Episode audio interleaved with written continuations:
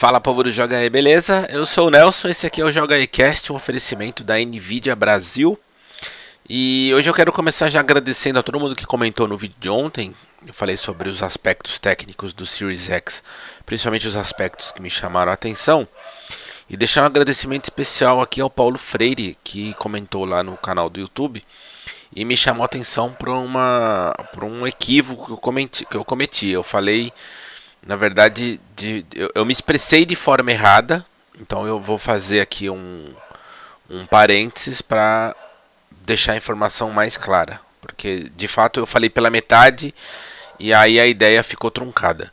Eu comentei que é, os consoles têm suporte HDR10 e deu-se a entender que não existe suporte ao, ao Dolby Vision. E não, é, não foi isso que eu, que eu quis dizer, né? embora eu, eu tenha dito pela metade.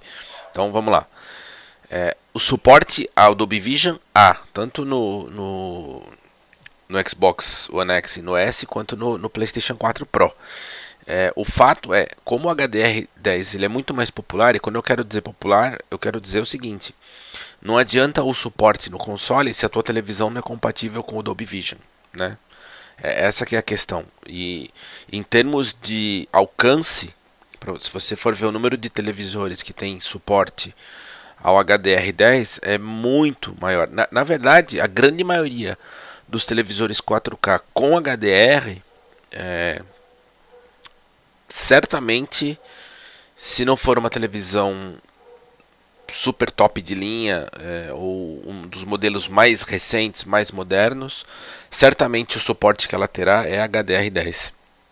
É, e por conta disso, então, é muito mais fácil e, de se encontrar de se usar nos consoles jogos com, com esse tipo de HDR.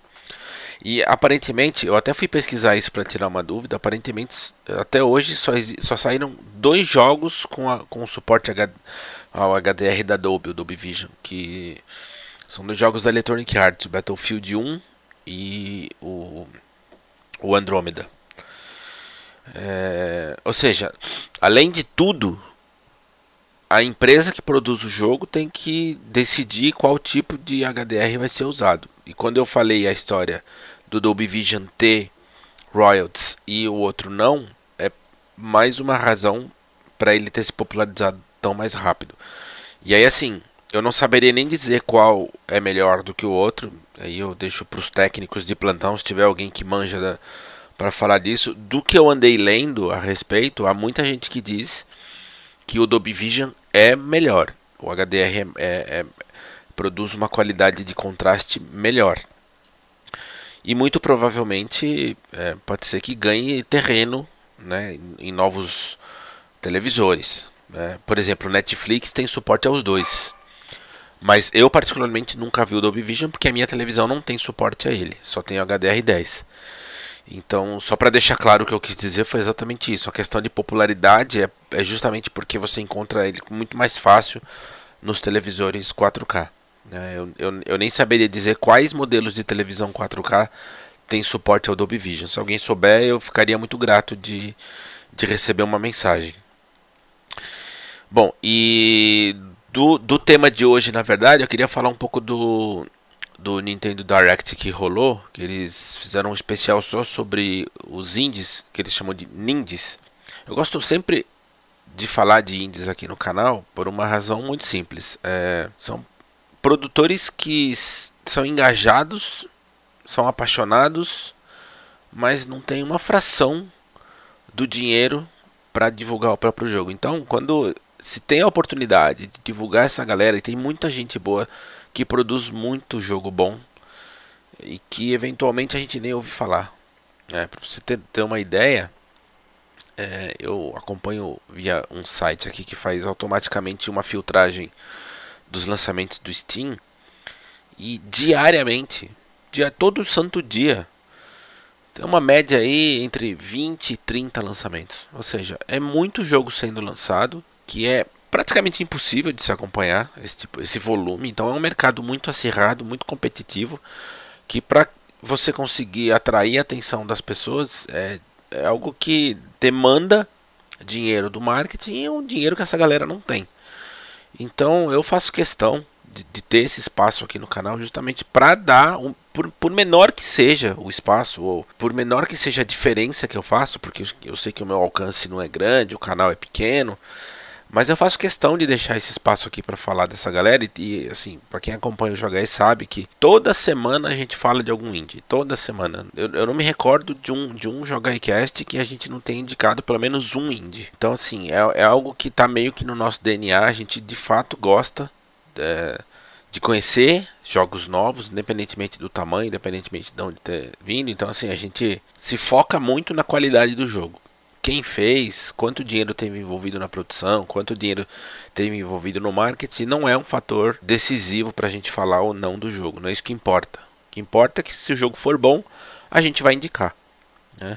E embora eu não tenha muito hábito de falar de jogos antes do lançamento, não é o tipo de coisa que eu gosto de fazer, de falar, é exatamente porque corre o seu risco de falar sobre alguma coisa e, e, dar uma opinião positiva sobre alguma coisa ou uma opinião negativa que seja, em que você não colocou as mãos e que a, a, a, tua, a teu julgamento ele tá nebuloso assim, não tá muito claro, não tem como você falar com certeza. Então eu sempre evito. Por conta disso, eu vou falar dos ninjas de uma forma bem resumida e, e, na verdade dando ênfase só aquilo que me chamaram a atenção por algum motivo, que eu vou tentar manter assim no radar. O primeiro é um que já foi lançado, a, se não me engano, ano passado, saiu para PC e agora foi anunciado para Switch. Foi feito por uma equipe brasileira. Então assim, eu não joguei, mas eu pretendo testar no Switch. Se isso acontecer, eu volto a falar dele com um pouco mais de propriedade, mas me chamou a atenção e, e eu acreditei que, que, merece ser dito. É o Skyracket. Foi feito pela Double Dash Studios, que é aqui do Brasil, né, como eu acabei de dizer. E, e é um jogo que tem, é uma mescla de, de estilos, essencialmente entre shmup e breakout. Só por conta disso já, já fica aí um, um alerta de curiosidade. Um outro que, que me chamou a atenção também é, já tinha sido anunciado há bastante tempo, mas agora foi anunciado para Switch, que é o The Good Life, que é um jogo que está sendo feito pelo Sueri, que o, o Maxwell é fanático por esse sujeito, e você controla uma, uma personagem que é fotojornalista. Tá explicado o motivo pelo qual eu, eu me interessei, né? E eu anotei um outro aqui, é, que eles mostraram que me chamou a atenção, chamado Baldo. Está sendo feito por uma equipe italiana tem um visual muito bonitinho, parece um anime assim dos estúdios Ghibli, sabe? Um anime muito sutil, muito bonitinho mesmo. E essencialmente é um RPG de ação, o que por mim também já é motivo suficiente para ficar de olho, porque eu amo RPG de ação. Aí tem um outro chamado Bark, que também é uma pequena mistura de gêneros, mas essencialmente é um Party Game Shmup Multiplayer. Mistura tudo aí e vê o que, que sai. Isso que me gerou curiosidade. O outro que eu fiquei assim curioso, pelo visual principalmente que me chamou bastante atenção, chama Eldest Souls. Também foi anunciado agora, eu não conhecia, porque a pixel art dele é muito, muito bonita, é um RPG de ação, que eu espero honestamente que não tenha nenhum elemento de, de Souls, embora pelo nome Eldest Souls já viu, né? Não vai ser um Souls-like da vida, mas assim, se não for eu vou encarar, senão eu vou deixar pro Maxon falar sobre. Me chamou a atenção principalmente pelo visual, que essa pixel art é realmente muito bonita. E por fim, o anúncio que eles anunciaram já tá disponível hoje, que é o Exit the Gungeon, que é a continuação do Enter the Gungeon. Não sei se vocês jogaram, mas é difícil para burro, assim, é ridiculamente difícil. É, é, um jogo de tiro com visão de cima, mas é desgraçadamente difícil, assim. Eu nunca consegui terminar, possivelmente nunca vou conseguir, mas se alguém aí já testou e, e já terminou, aliás, eu não conheço ninguém que tenha terminado. Tá aí um desafio. Se tiver alguém que já tenha terminado esse jogo, por favor, deixa um comentário aí. Bom, para fechar, amanhã, quarta-feira, a Sony parece que vai antecipar o anúncio das, das especificações do Play 5 que estava previsto para GDC. A GDC foi foi cancelada, maluquice aí que virou o mundo por conta do coronavírus. E aí ficou sem data de anúncio. Microsoft fez o anúncio na segunda, aí na quarta a Sony resolveu então agendar o anúncio do Play 5. Certamente a gente vai acompanhar do lado de cá e o episódio de amanhã do Joga Cast, muito provavelmente a gente vai discutir sobre esse anúncio da Sony, já fazer um rescaldo do anúncio da Microsoft e gerar esse debate. Então já fica aqui o convite também. Tá ouvindo, seja no áudio, seja assistindo no YouTube, deixa uma perguntinha pra gente, ou, ou no canal, uh, ou no grupo do Facebook, ou no Discord, para quem já tiver no Discord, quem não quiser, quem não tiver ainda, fica o convite para entrar e deixar a pergunta por lá, ou no Twitter, no Twitter Joga aí, que, que normalmente até facilita, a gente reúne tudo ali, faz a filtragem das perguntas durante a gravação. Mas enfim, lugares não faltam. É, amanhã cedo a gente vai olhar todas essas perguntas, a gente filtra e espera o anúncio da Sony, grava e faz esse debate, beleza? Então, Joga Cast de hoje fica por aqui, é um oferecimento da Nvidia Brasil. Valeu por acompanhar, a gente se vê amanhã.